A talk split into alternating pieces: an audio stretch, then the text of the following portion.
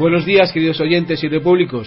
Soy Baldomero Castilla y hoy es jueves 10 de julio de 2014. Empezamos un nuevo programa de Radio Libertad Constituyente.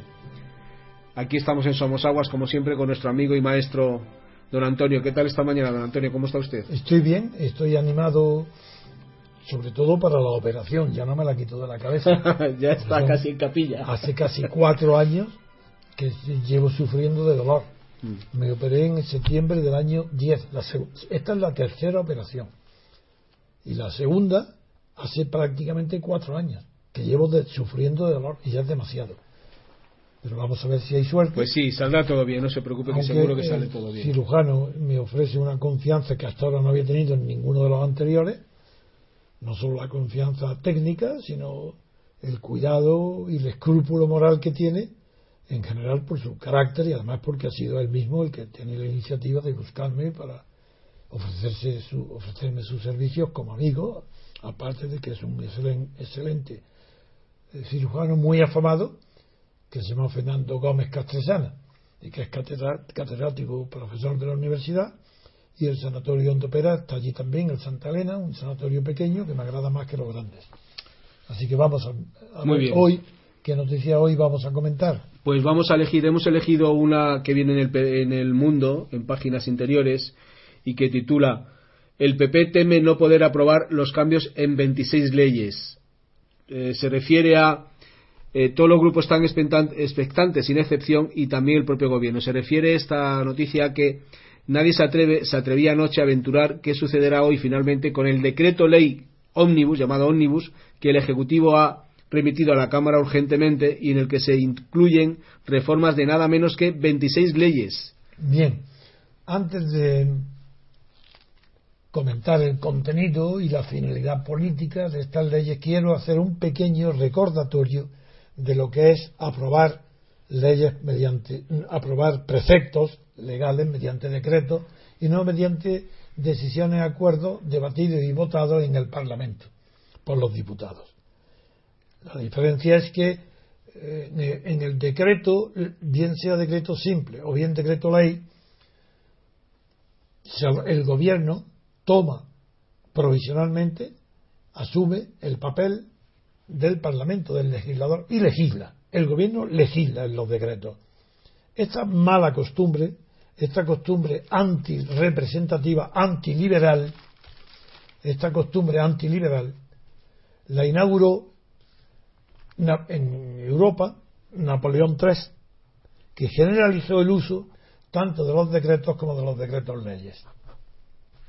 La diferencia entre el decreto y el decreto ley es que en el primero, el, el precepto mm, ordenado, regulado y publicado por un decreto del gobierno no necesita la intervención del legislador. Es una decisión solitaria y única del Poder Ejecutivo. Es como, en ese sentido, el decreto es la forma dictatorial en virtud de la cual se puede un gobierno parlamentario o liberal gobernar igual que un dictador. Ese es el decreto. El decreto ley es otra cuestión. El decreto ley, el gobierno tiene que arguir, tiene que aludir, tiene que argumentar, tiene que escudarse en la urgencia para poder promulgar él un decreto ley. Tiene que haber una razón de urgencia y no puede ser gratuita. No puede decir que es urgente, sino que tiene que demostrar la urgencia. Hasta el punto que si no se demuestra en su momento después la urgencia, la ley puede ser anulada.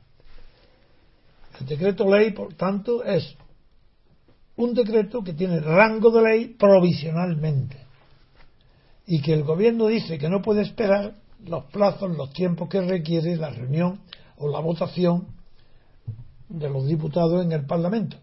Y que para abreviar alega una razón de urgencia en virtud de esa di- dicta un decreto y lo manda el decreto al Parlamento para que se reúna cuanto antes examine.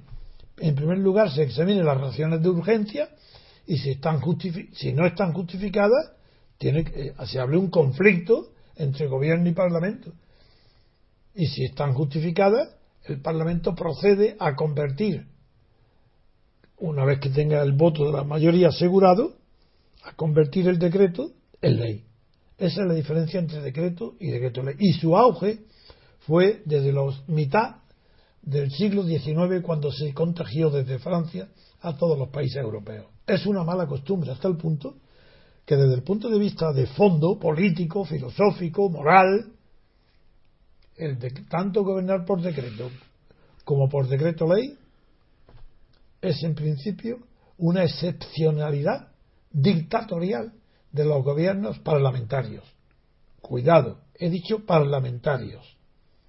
Porque en las democracias, aunque ahora en Estados Unidos estamos viendo el recurso que tiene que hacer Obama continuamente al, decreto, en materia económica sobre todo, porque no cuenta con el apoyo de, la Cámara de Representantes por la oposición feroz del Partido Republicano. Sin embargo, tengo que decir claramente que eh, gobernar mediante decretos o decretos leyes son procedimientos extrademocráticos. La democracia no puede admitir ni siquiera que en caso de urgencia se pueda adoptar, acordar, disponer un precepto obligatorio para todos los ciudadanos sin que haya sido salido de, bien, de una voluntad legislativa que represente a la mayoría de los ciudadanos. Es decir, no se puede adoptar fuera de las cámaras de representantes. Ni en Estados Unidos ni en ninguna parte. Eso no es democrático. lo que sucede es que el decreto sí.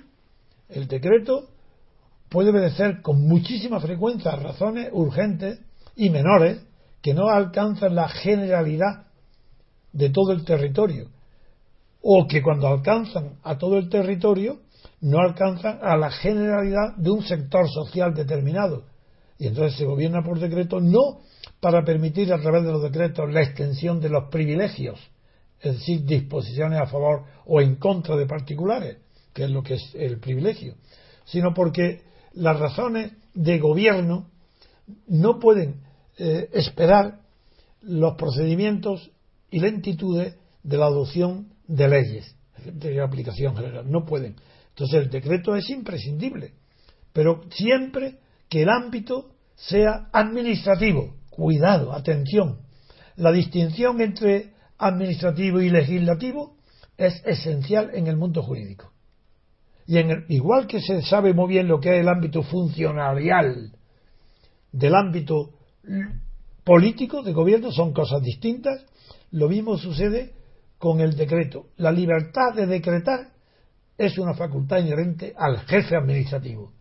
Es la administración pública la que debe decretar y no esperar ninguna reuniones parlamentarias, ni generales, ni autonómicas, ni de países enteros o de poblaciones enteras para poder regular las relaciones de poder porque esa es la política, mientras que el decreto no regula relaciones de poder ni afecta a las relaciones de poder, porque solamente el contenido puede ser administrativo. Luego las relaciones son burocráticas, son requisitos que se requieren y esos requisitos no se puede llegar al abuso de que una ley se apruebe y luego se complemente con decretos en lugar de con reglamentos, porque el reglamento necesita los mismos requisitos de aprobación que una ley. En cambio el decreto no y hay una costumbre perversa en toda Europa y en España, no digamos, por la tradición de Estado autoritario que está metido en la médula de los españoles, que se gobierna con decreto y se reglamenta mediante decreto lo que es materia de ley, porque los reglamentos no pueden ser nunca los reglamentos del desarrollo de una ley, orgánica o no orgánica no pueden ser objetos esos reglamentos de decretos. Tienen que ser regulados mediante una ley que tenga la misma extensión y la misma exigencia que la ley que desarrolla, que la ley orgánica. Esos son principios generales del derecho público o de la teoría o la concepción del Estado que los administrativistas, especialmente los franceses,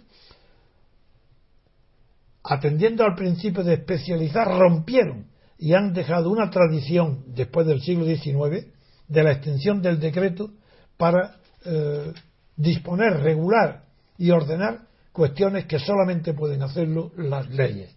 Todo esto es una pequeña introducción que hago para que se den cuenta que una ley, una ley que se le llama ómnibus, muy bien llamada, la palabra ómnibus quiere decir que va, es capaz de en un solo texto dictar no 26 leyes diferentes, naturalmente, empleemos las palabras normas, que es mejor.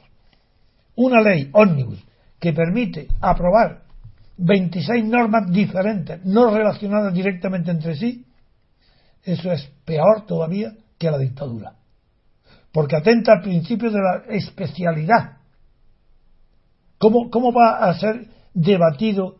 ¿Cómo va a ser? Ya llegaremos después a ese tema. ¿Cómo va a ser debatido y votado? Una ley que tiene 26 contenidos radicalmente distintos, donde el desarrollo de una ley no implica un preámbulo para la continuación de estudio y desarrollo de la ley siguiente. No, esto es un abuso total del derecho, una tomadura de pelo, no a los partidos políticos, por supuesto, los minoritarios, sino a los ciudadanos. No puede haber una ley ómnibus con 26 normas distintas, porque no hay voluntad general, ni teoría filosófica alguna, ni Rousseau, ni nadie, ni nadie puede sostener que se pueda haber una ley ómnibus que abarque dentro de ella 26 leyes generales de contenidos diferentes en materias diferentes que no estén relacionadas una con la otra. Eso requería, como que requería casi a, lo mejor una legislatura entera para discutir bien y debatir sobre 26 cuestiones distintas. Eso es una trampa. Una trampa porque no hay tiempo material para debatir sobre esas leyes. Pero vamos ahora a ver si eh, Baldo nos va leyendo el texto fundamental para que lo vaya yo desarrollando conforme van saliendo los temas. Bien, pues le decía don Antonio que el titular que dice el PP teme no poder aprobar, entonces eso se refiere a que el PP está temiendo que el rotundo malestar expresado por la oposición en bloque ante este macrodecreto se traduzca al final en una posición común de... ¿Dice macrodecreto o dice... Macrodecreto. Ante este macrodecreto... ¿Pero no ha dicho antes que era decreto ley? el, el, el, las letras anteriores decía con el decreto ley ah, omnibus. pues decreto ley omnibus no es macro decreto. Primera confusión. Primera confusión. El decreto es una medida administrativa. decreto ley es una medida legislativa. Solo que se adopta provisionalmente con urgencia para que remitirla luego al, al órgano legislativo para que la, cumpla todos los requisitos y la apruebe como una ley. Entonces, no es un marco decreto. En la crítica mía el periódico, a los periodistas que no tienen idea del derecho, ni de la política, ni del público, ni del privado. Y es una ignorancia que leyendo un periódico español no se entiende nada. A ver, continúe. Sí, pues le decía, eh, marco decreto se traduzca al final en una posición común de renuncia a votarlo. Ello implicaría que aunque los diputados estén en el hemiciclo e incluso intervengan en el debate, finalmente no figuren como presentes en el, en el Pleno porque no pulsen ningún botón de votación. Claro, lo que pasa es que en el tiempo es imposible que, se, que pueda haber un debate sobre 26 leyes. ¿Qué minutos, qué segundos habría que... Se abre un debate, tiene que ser sobre cada ley porque son distintas. Entonces, ¿el debate qué puede durar? Unos segundos. Pero, es que no pueden ni pronunciar el nombre de los diputados que va a intervenir, ya está agotado el tiempo de las 26 leyes, se acabó. No hay debate. Bien. Pues si esto sucede y el Grupo Popular no consigue la asistencia de al menos 176 de sus diputados, no habría el un requerido para sacar adelante el decreto ley. De acuerdo. Vamos a ver qué es la consecuencia y qué significa esto del debate. Hasta tal punto, la democracia formal, la democracia política, la que no existe en, ninguno de los estados de partido, ni en España, ni en Alemania, ni en Italia, ni en Grecia, ni en Portugal, ni en Bélgica. Bueno, pues en esas falsas democracias hay pensamientos, iniciativas orientadas a mejorar, a mejorar esa democracia, igual que en España en España siempre está diciendo que hay que la democracia hay que avanzar en ella, que falta calidad democrática. Todas esas palabras son absurdas, carecen de sentido. No hay, ¿Cómo va a haber una democracia de menos calidad que otra de más calidad? Eso es imposible, eso es mentira. Vuelvo a repetirlo, la democracia son las reglas de juego, como el ajedrez. Las jugadas del ajedrez serán unas de más calidad y otras, pero no las reglas de juego. Las reglas de juego son iguales para un niño, para un atrasado mental y para el campeón del mundo. Son las mismas. Por tanto, esas no son de baja calidad. Sin embargo, existe un debate permanente, no solo en España, sino en general en Europa, en toda la filosofía política, para encontrar, proponer remedios, soluciones que mejoren la calidad de la democracia como si eso fuera posible. Uno de ellos, la iniciativa vino pues de, un grupo de, epígonos de la escuela de Frankfurt, los últimos eh, epílogos, los, los, últimos filósofos derivados de la escuela de, de, Frankfurt que proponen, han propuesto y han creado libros y revistas sobre el concepto de democracia deliberativa. Democracia deliberativa. Diciendo que la esencial, lo esencial en una democracia no es el acto de votar. Hablo de las leyes, evidentemente no estamos hablando todavía ahora del sistema de elección del poder legislativo mediante elecciones ah, legislativas, no, no, sino que dentro ya de los parlamentos consideran que el acto esencial de, de la ley, lo que le da virtud democrática, no es la votación por mayoría, ni siquiera por mayoría absoluta, ni siquiera por mayoría cualificada de dos tercios cuando sea necesario, no. Consideran que la esencia de la democracia está en las leyes que son aprobadas mediante una, con mayoría por supuesto, mediante una deliberación exhaustiva.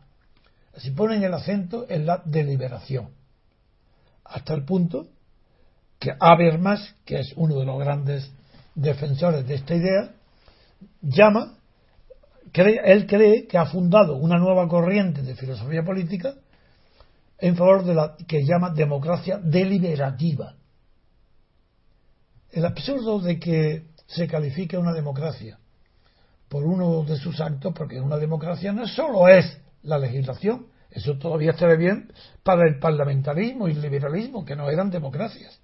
Y en Inglaterra no hay democracia, y hay deliberación, hay votación, hay representación, hay liberalismo y hay parlamentarismo, pero no hay democracia porque no hay separación de poderes. Pues bien, pese a ello, este Habermas y compañía, sí, los, los, premios príncipes de Asturias de España, que son estos, débiles, débiles de espíritu y de mentalidad y de voluntad, estos crean el concepto de democracia deliberativa para decir que sin deliberación que llegue al Parlamento, desde fuera del Parlamento, las leyes no gozan de legitimidad, aunque gocen de legalidad.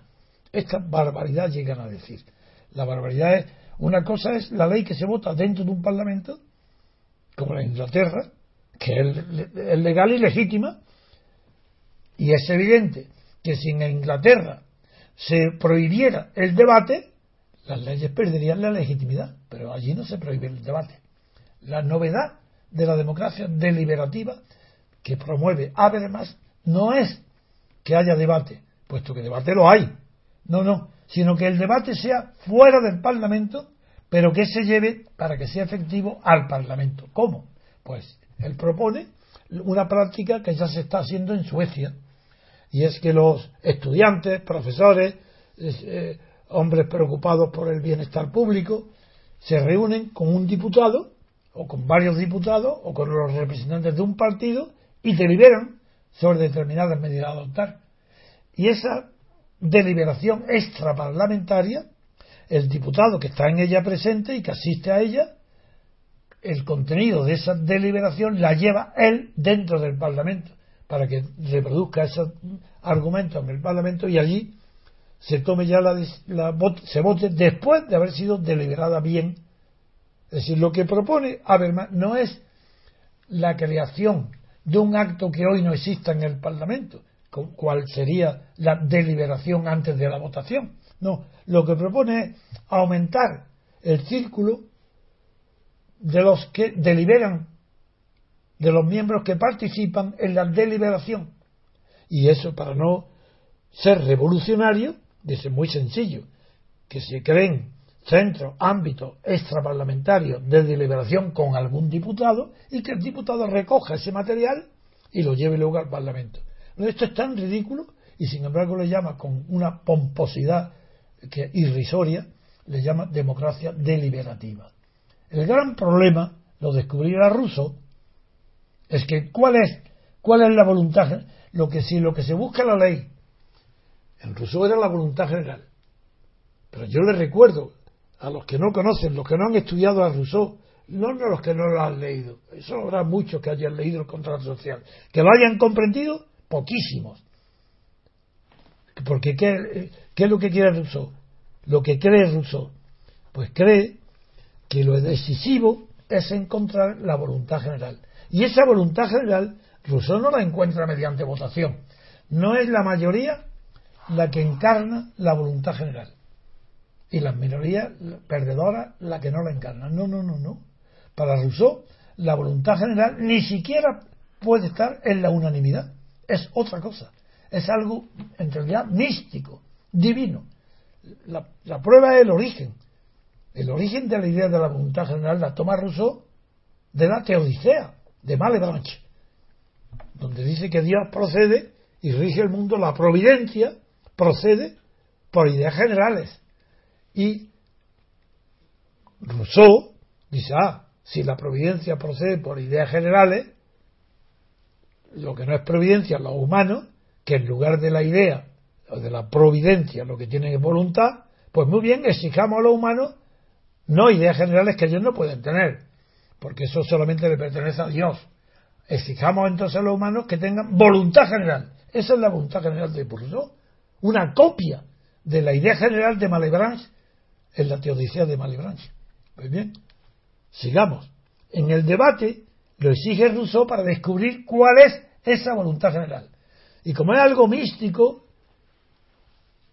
metafísico, en realidad no está en la mayoría. Ni siquiera en la unanimidad. Puede ser que coincidan, pero no es seguro. Entonces el debate para Rousseau es lo único que aclara y descubre a cada participante en el debate ah, eh, dónde está la voluntad general. Y luego, como Rousseau no admite la representación, pues es coherente, es que no puede admitirla. ¿Cómo va a admitir eh, Rousseau que los ciudadanos puedan estar representados por diputados si está negando que la voluntad de la mayoría de los diputados pueda coincidir necesariamente con la voluntad general. Luego, eso lo tiene que rechazar. Y lo rechaza porque para él el soberano es el pueblo. Y el pueblo, como tal soberano, no admite ser representado. No hay representación política posible, porque es el soberano. ¿Cómo va a estar el pueblo representado si donde está el soberano presente no puede haber representación? Incluso en un monarca, un rey absoluto. Si él está ausente, puede haber, tener representantes. Pero meter a un rey en una asamblea, se acabaron, no hay quien resiste, no hay quien levante la vista. Porque en, donde está presente el soberano no puede haber representación. Pues bien, si el soberano es el pueblo, como el pueblo está en todas partes, no puede haber representación en ningún lado. Eso es de sencillo, así es de sencilla la, para comprender la de Rousseau. Para Rousseau, claro que era importantísimo el debate. Sin debate no es que no hubiese posibilidad de leyes, es que no habría posibilidad de encontrar la voluntad general. Ni el pueblo entero reunido puede, sin debatir, saber cuál es la voluntad general. Pues figuraron lo que es una ley ómnibus que prepara, dentro de ella van 26 leyes ocultas en el asiento. Va un autobús guiado por Rajoy con 26 asientos. En los 26 asientos lleva 26 volúmenes de ley, cada uno distinto, y él lo conduce y lo lleva al boletín oficial del Estado. Esa es la imagen gráfica de lo que está sucediendo hoy, con el PP con mayoría absoluta. ¿Y cuál es el temor? Pues lo que acaba de leer Baldo. El temor es, a pesar de que tienen mayoría absoluta, a pesar de que es un ómnibus, de que el chofer es Rajoy, que no hay otro, el único plato en la gorra que lleva de chofer es Rajoy. Los demás son, pues, unos que ponen, pinchan la rueda y, se tiran al suelo y se manchan a los pies de Rajoy para arreglarla, otros ponen el aceite y otro nada, y otro pone, lo enchufa a la gasolina, que es el dinero de los ciudadanos. Pues bien, ese autobús lo lleva Rajoy a donde le da la gana, con 26 y aprueba 26 nombres, es una manera de no es que sea un abuso como lo, lo han calificado la oposición, que sea un abuso, es una burla. ¿Cómo va a ser un abuso? Para que haya abuso tiene que haber uso. Tiene que haber un uso abusivo. ¿Dónde está el uso aquí del Parlamento? Si es que es una burla, si es que no hay uso abusivo, es una burla, la han defraudado completamente. Esto es una, trampa más de las que continuamente emplea la clase política española de los partidos estatales. Porque donde está el horror de todo es que todos estos partidos son estatales, es decir, son totalitarios. ¿Qué, qué frase, qué, cómo puede alguien dudar de la exactitud de mi expresión de que todos los partidos de, en los estados de partidos son totalitarios? Porque, ¿qué significa partido? Una parte, ¿verdad? ¿Y por qué se dice partido? Pues porque representa una parte de la sociedad. No es todo, no es toda la clase obrera siquiera y la clase millonaria, no, no, es que cada partido representa un sector, o, o si no es un sector, una proporción, cuando, los, cuando ya los intereses están mezclados unos con otros. Muy bien. Y eso se llamaría, si el partido pudiera, un solo partido, pudiera ser fiel a, a la totalidad de una población, pero desde una posición particular, como el socialista o el PP o, el, o la derecha o la izquierda, el Estado resultante de ese partido incorporado a él sería un Estado parcialitario o parcelatario. Pero como es el Estado tiene que representar a todos los sectores, pues después de Franco y después de Hitler después de Mussolini, se le ocurrió la fórmula sencillísima que estaba al alcance del más tonto.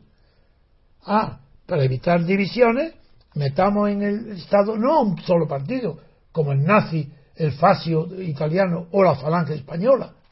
Y por si hubiera dudas con los requetés, previamente los unificamos, como hizo Franco. No, no, no, dicen mucho más inteligente lo que han hecho ahora. Metamos a todos los partidos conservando las siglas de cada uno, las siglas, no las ideas, porque la idea renuncia cada uno a la suya mediante el consenso. Se inventa el consenso. Cada partido renuncia al significado ideológico que cada uno representa. Conserva sus siglas, que ya no tienen significado ideológico. Y todos ellos se integran en el Estado, viven del Estado, los contribuyentes le pagan el sueldo a todos los partidos y se forma el, Estado de partidos, que es lo que hay hoy. Pues bien, ese Estado de partidos no es, no es que no sea democrático, que por supuesto no lo, es, no lo puede ser, no, no, es que el Estado de partidos ya dentro de no cabe la representación política. Así, claro que, que se ha acercado a Rousseau. Es más, la jurisprudencia alemana lo ha dicho expresamente, la del Constitucional de Bonn. Dice, el sistema nuestro, el sistema español y el alemán del Estado de partidos ha mejorado a Rousseau, porque ha conseguido ya superar la representación. Ya no hay, en eso está de acuerdo con Rousseau, que no haya representación, no la hay. Eso lo han conseguido. Pero lo que han conseguido es algo más que Rousseau no tenía, que es la integración a través de los partidos, la integración de las masas en el Estado, que es lo que quería Hitler y no pudo, Mussolini no pudo y Franco no pudo. Decir, todo esto está implicado en la monstruosidad que implica un decreto ómnibus, porque no es ley ómnibus, es un decreto ómnibus para aprobar 26 leyes diferentes de contenido distinto como un engaño a todos los partidos a ver qué más noticias había. Sí, le decía que, que la figura de que no voten, es decir, que vayan, no, no, solamente no debatan, sino que no voten. Entonces, de hecho, el, el PNV, dice el mundo, que ya ha avisado que no va a votar. El PNV ha dicho que no va a votar. Muy bien, pues, ¿qué significa esto? Que si los demás lo imitaran, si los demás lo imitaran, faltaría el requisito del quórum, porque el que no vota no registra el número de asistentes en la Cámara por el sistema electrónico. Como no aprieta el botón, entonces no habría quórum. A no ser que asistan por parte del PP, a pesar del verano y de los cursos de verano, asistan más de 175 diputados. Es decir, ese es el peligro que tiene hoy el PP. Teme que no tenga suficientes diputados fieles o concentrados en el Parlamento y no desperdigados por otras actividades para poder aprobar este ómnibus conducido por el chofer con, gorrera, con gorro, con visera, Rajoy. Esta es la primera noticia que quería comentar. Muy bien, pues vamos a hacer una pausa, seguimos con, ponemos música y seguimos con el siguiente tema.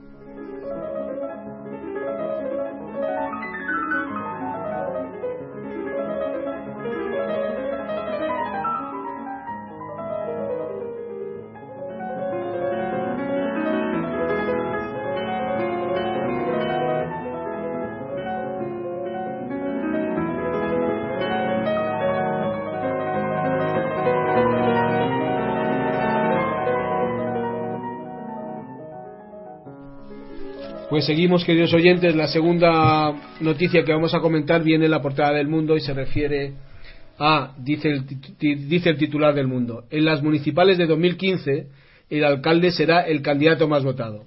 Mariano Rajoy presentará en otoño la reforma electoral y buscará el apoyo del PSOE. Ya en páginas interiores dice Mariano Rajoy decidido a impulsar la lista más votada. El presidente llevará a las Cortes. Antes de continuar, ya hay una lo que parece lo mismo es distinto. El mundo, el periódico El Mundo, anuncia en portada que el alcalde será el candidato más votado. Y en cambio, a lo que acabas de leer en el interior, dice que el, el alcalde, aquí habla del alcalde será el candidato, mientras que dentro dice la lista más votada porque candidato no hay nadie. En el sistema de listas no hay un candidato, hay una lista de candidatos.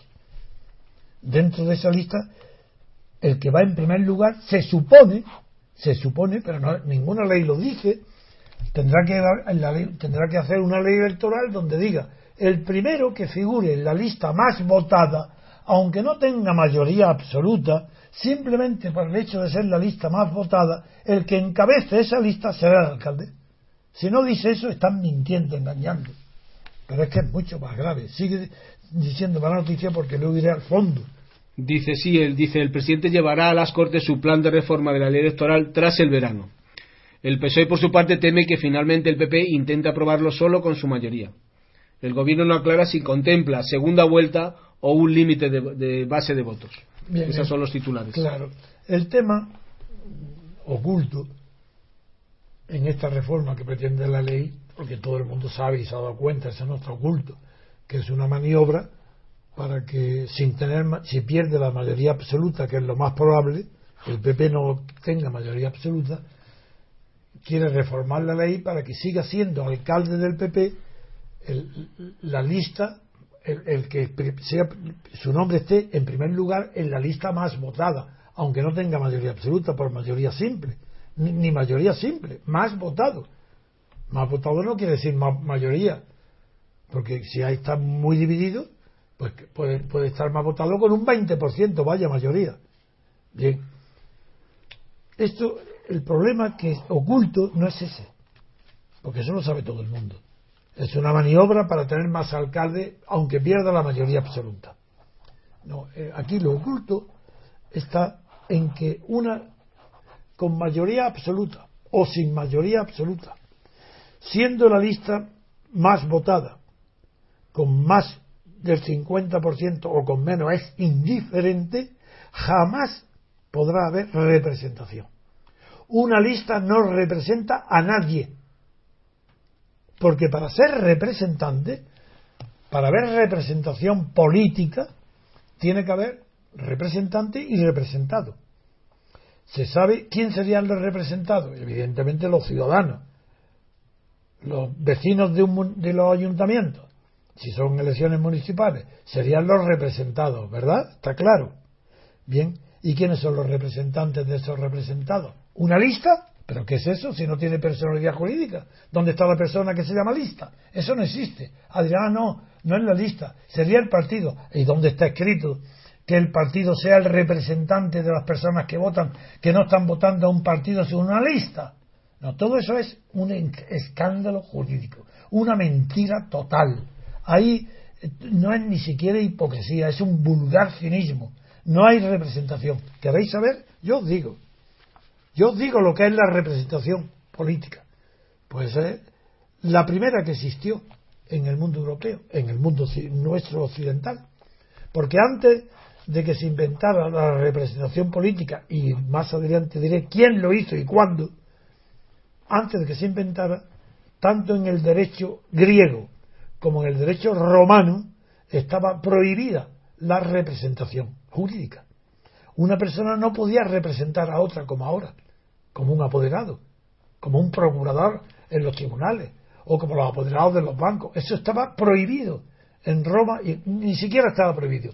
Era tan inconcebible que una persona pudiera voluntariamente representar a otra por acuerdo mutuo, era tan inconcebible que tuvieron que inventar negocios indirectos para conseguir los mismos efectos, pero sin representación. Por ejemplo, la, procura, la procuración in rem. No había procurador. El procurador en los juicios, en los pleitos romanos, no existía la figura del procurador. Pero el que se encargaba de dirigir, de llevar un pleito, se, hacía la ficción de que estaba representando en el pleito, en el foro, ante los jueces, no al dueño, no al propietario, no a una persona, sino a una cosa, que es la propiedad. Si era propietario de una finca inmueble, lo que era representado era la finca, no el propietario. De esa manera indirecta, podía, al representar la finca, estaba indirectamente representando a su propietario. Eso se llamó procuración en la cosa propia. Luego ya muchísimo más tarde, por influencia del derecho canónico durante la Edad Media, y el derecho canónico sí, ya se inventó la representación porque se reconoció el carácter espiritual de la persona.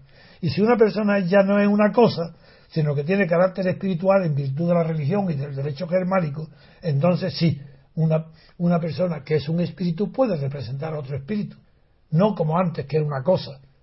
Esa es la razón por la cual ni el derecho romano ni el griego reconocieron la posibilidad de representación, salvo en aquellos casos donde se atribuía no la representación, pero sí el poder implícito en las representaciones obligatorias o legales.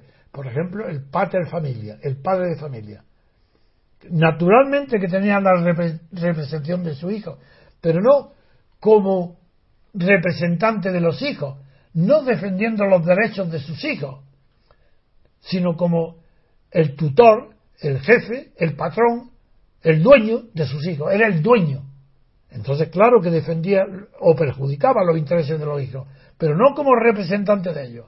Eso, eso hay que comprender y conocer el derecho romano para conocer de verdad que la representación voluntaria, de la que estamos hablando, porque la política es una forma de representación voluntaria, se inventó ya muy avanzado al final de la Edad Media y la inventó Marsilio de Padua, el gran jurista Marsilio de Padua. Fue el que inventó la representación, es decir, la capacidad de una persona mayor de edad y adulta y en pleno conocimiento de sus actos, de poder actuar en nombre de otra a quien representa estando ausente. Eso fue, y, la, y Basilio de Padua no inventó la representación jurídica, sino la política y por eso distinguió ya en la representación política aquella parte que llamó la mejor, latín la mejor, y otro la mayor, la mayor parte, porque la según que los representantes elegidos fueran la suma de la mejor parte o de la mayor parte. Y cuando introduce el término representar a la mejor parte de la sociedad, no creáis que está haciendo algo aristocrático o prohibido por el principio de igualdad, porque nada menos que el filósofo John Locke, cuando ya consagra en el, en el ensayo de gobierno y funda los principios liberales modernos, también emplea el mismo término de la parte de la sociedad más inteligente, porque es la más representativa, es la que dirige, no es la mayoría, la mayoría es amorfa, y dentro de la mayoría una pequeña parte más inteligente y mejor parte es la que lleva los, la rienda de los asuntos públicos. Eso es en Marsilio de Padua. Por eso, la reforma de la ley electoral que pretende Rajoy es un truco para conservar la mayoría de los ayuntamientos o ganarla en aquellos municipios donde pierda la mayoría en las elecciones municipales es un truco que no concede de ninguna manera ni al alcalde ni al Partido Popular la representación política de los ciudadanos. Eso no es verdad, eso es palabrería, porque no representan, no, no, no tienen la facultad de representar, no actúan en su nombre, actúan en nombre propio. Si no actúan en nombre de, si actuaran en nombre de los ciudadanos, los ciudadanos podrían revocarlos, quitarles, quitarles la representación en cualquier día, en cualquier momento, a cualquier hora, en un minuto. A ver, ¿dónde está eso? ¿Dónde están en los ciudadanos la facultad de revocar el poder de los alcaldes, quitarlos de alcaldes? Si, si fueran representantes, lo tendrían inherente. Sería suya la función de nombrar y quitar al alcalde, en cualquier momento. Quitarlo en cualquier momento. Si incumple la promesa o el encargo que le ha hecho el poder dante, porque hay poder dante y, apoderado. Pues bien, para que haya representación, el poder dante serían los vecinos del ayuntamiento y el apoderado sería el alcalde y pasaría como en los bancos, que si un apoderado no cumple con su deber es destituido. ¿Por quién? Por los que tienen el poder de hacerlo, es decir, los vecinos municipales. Esta es la, la conclusión a la que yo quería hoy llegar, que las elecciones municipales no tienen representación. Los alcaldes no representan a los vecinos. Muy bien, pues hacemos una pausa, ponemos música y seguimos con el siguiente tema.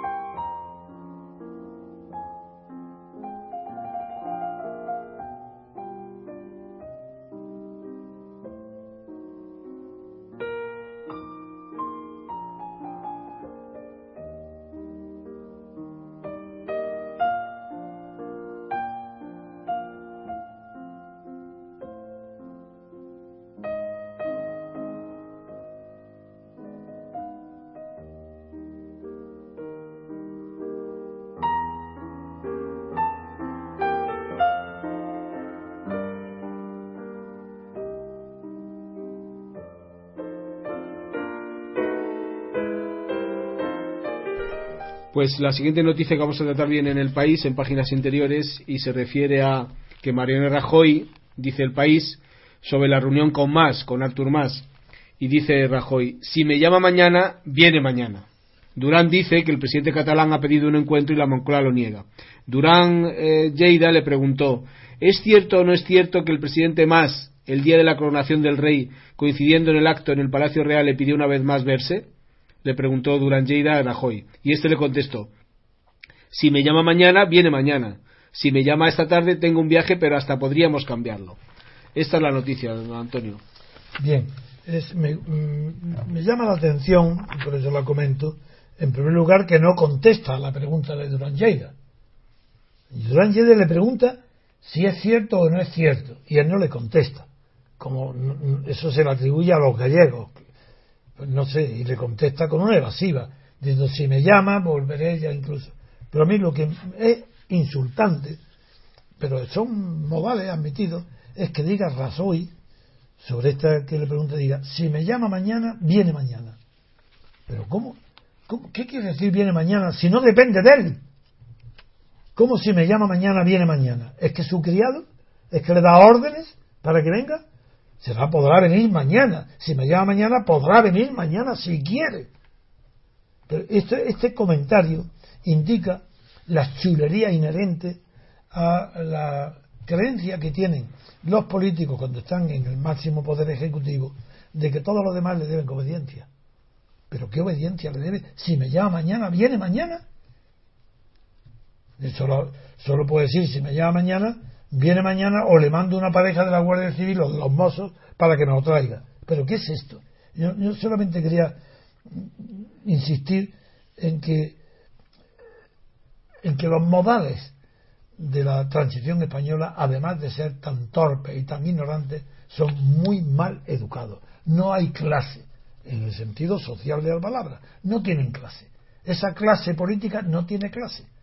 Se llama clase política porque pertenece a la división en clases. Igual que hay clases ricos, pobres, obreros, burgueses, pues hay clase política, que es una clase, se llama clase política porque los intereses comunes entre un monárquico, como, como puede ser Rajoy, un republicano, como puede ser Cayo Lara, o como fue Santiago Carrilla, los intereses entre Rajoy y Cayo Lara, en tanto que son miembros de una clase, a lo que Podemos le llama casta, pero que no es verdad, en tanto que son más fuertes los lazos que unen a Rajoy y a Cayo Lara que los que unen a Rajoy con su propia clientela. Es decir, la clase política es un bloque, un todo, que una vez elegidos se reconocen unos a otros y, y se dan cuenta que son ellos los que tienen que protegerse y defender la continuidad de sus mandatos, de su poder. Y todos olvidan los intereses que representan.